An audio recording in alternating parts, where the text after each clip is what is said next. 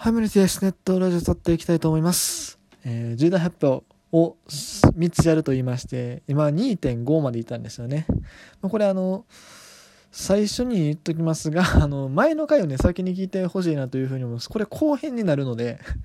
こっから聞き始められると、なんかあれな感じもするんで、えー、っとね、まあ、どうせ話しながら多分出てくると思うし、まあ、今のうちにね、ここであの、ちゃんと前の回を聞いてから、まあ、こっち聞いてねっていうね、警告を出した上で、えっと、ちょっと前の回どういう内容やったかっていうのを簡単に振り返っていきたいと思います。まずは。えー、っと、まず一つ目が、明日、明日ですね、えっ、と、まあ、17時頃からドラフトがあると思うので、多分まあ、16時半とか、まあ、もうちょっと後からぐらいかな。まあ、ドラフトの時間に合わせてですね、えラジオトークの方で、えー、もともとこの、ポッドキャストで聞いてる方もいらっしゃると思うんですけど、もともとその配信元であるラジオトークの方で、えー、ライブをしていきますよということですね。まあ、これに関しては、ツイッターとかのリンクしたりすると思うので、えー、ぜひね、えー、来ていただければなというふうに思います。えー、まあ、枠の都合上ですね、30分で、えー、オフになるんですが、まあ、あの、まあ、適宜ですね、えっ、ー、とまあ、締めのいいタイミングとかで、えー、うまいこと、まあ、あの、新しい枠を作ってですね、どんどんどんどんやっていきたいなというふうに思いますので、えー、ぜひぜひよろしくお願いいたしますというところですし、本当にね、これ楽しみ。せっかくあのライブ機能がついてるということでね、有効利用していきたいなというふうに思います。が一つ目です。えっ、ー、と、二つ目ですが、あ、ちなみにこれもしね、コラボを希望される方とかいたらね、あの、ぜひぜひ言っていただければ、まあでもこんな時間でなかなかできないと思うんでね、うん。多分コラボしようとするとね地上波で見てる組とあのそうじゃない人で多分分かれてしまうんでね。僕は地上波じゃなくてあのネット配信の方で見るんでね。ちょっとねまあそこのところよろしくお願いしますということではい。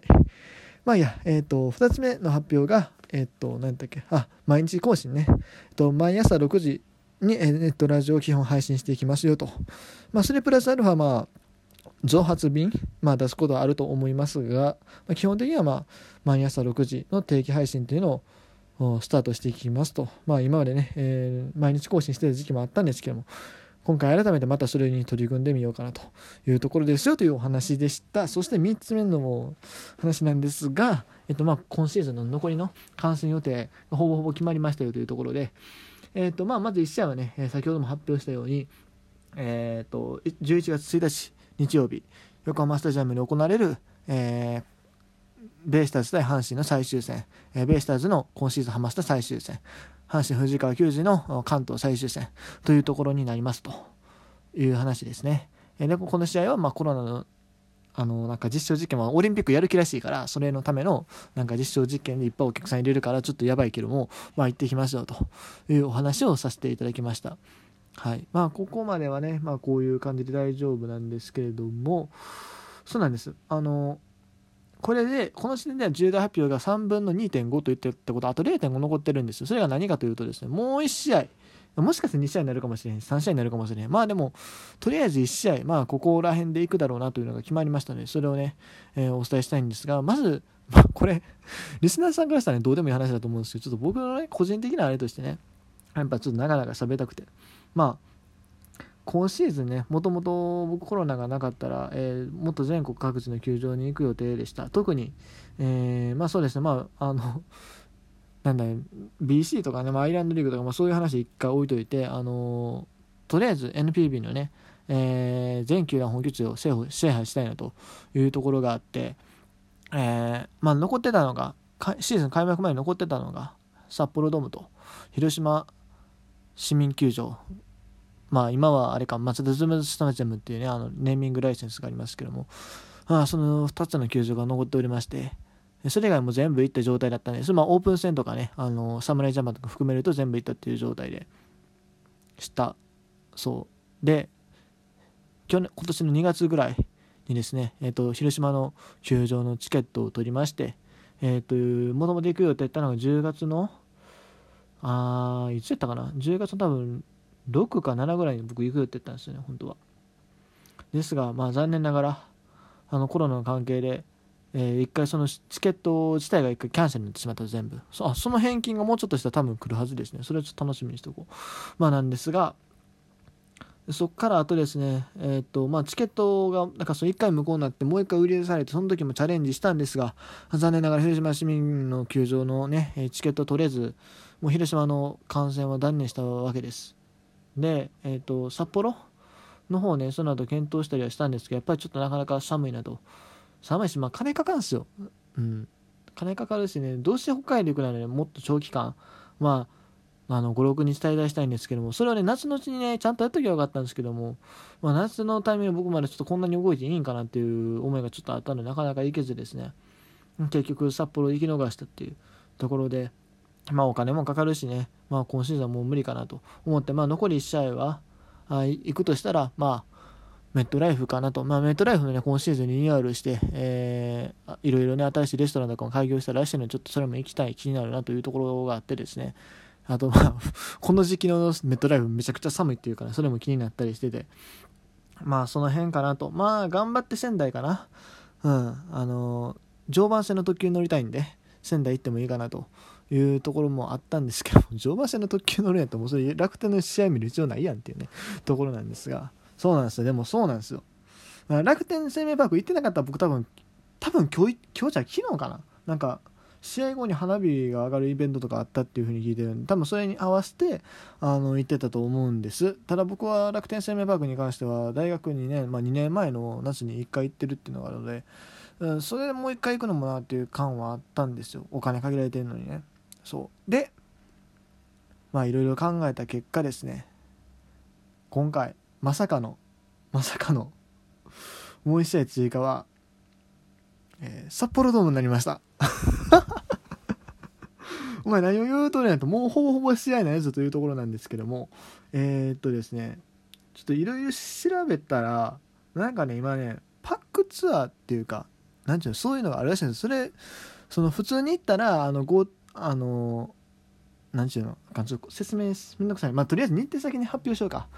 まあいろいろ いろいろ探した結果ですね。えっと10月29から31のえー、2泊3日でなんと北海道に行くことになりました。いやーめちゃくちゃ急なんですけども僕ももう今年はないなと思ってたんですけどもでもなんかもったいないなと思ってお金的にはギリなんとかなるかな。ちょっと怪しいけどうん、ちょっとでかい買い物したりしたんでちょっと怪しいところあるんですけどまあまあまあなんとかなりそうやなというところになったので、えー、2泊3日で北海道行ってきます。いやこれね思いついたのが多分先週かな。でチケット取ったのは割と最近なんですよ。チケットあチケット野球のチケット取ってないんですけども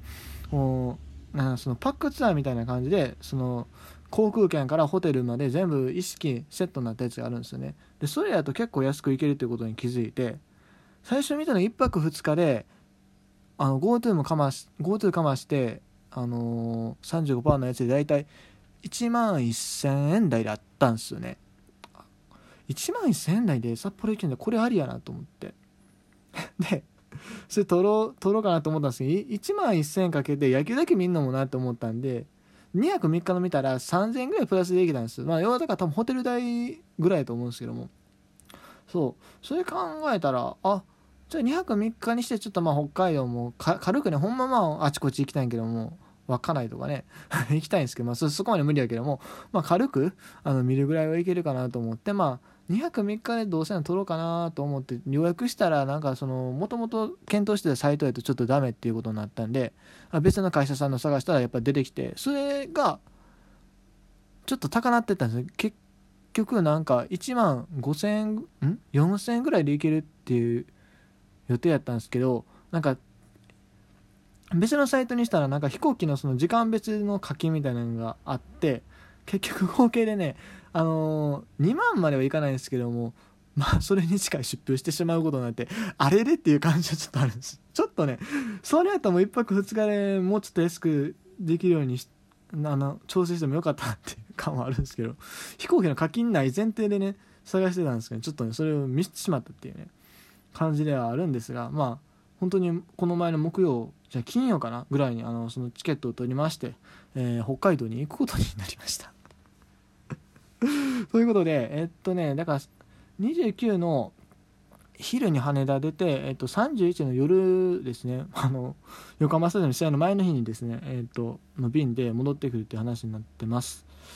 で、えーと、29のナイター30のナイター31ので全部見ようと思ったら見るのはそんなにあの3連戦僕全部見るほどの つもりはないんで多分今のところ29かなと思って30は多分北海道のその、ね、鉄道の切符があるんで1日乗車券みたいなのあるんでそれであの 一日中鉄道乗るだけの旅をしようかなと思ってて。で31はちょっと見てまあだから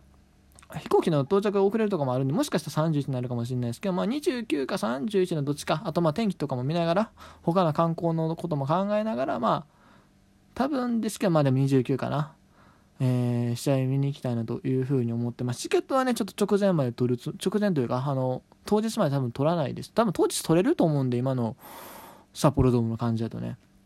であの今回、えっと、GoTo キャンペーンのその地域共通クーポンっていうのが、まあ、電子チケットなんですけどももらうんですけどね僕の場合は。電子チケットでもらうんですけども札幌ドームどうやらあの電子チケット使えるということなのでちょっとそれを使って、えっとまあ、かなり安い値段っていうかまあ実質的にほぼ無料みたいな感じで野球見に行こうかなというふうに思ってるというところです。ちょっとねでも日程がねまだ定まらない。多分29かなというふうに思ってます。ちなみに吉田康生がねこの日投げる可能性が結構あるんでね。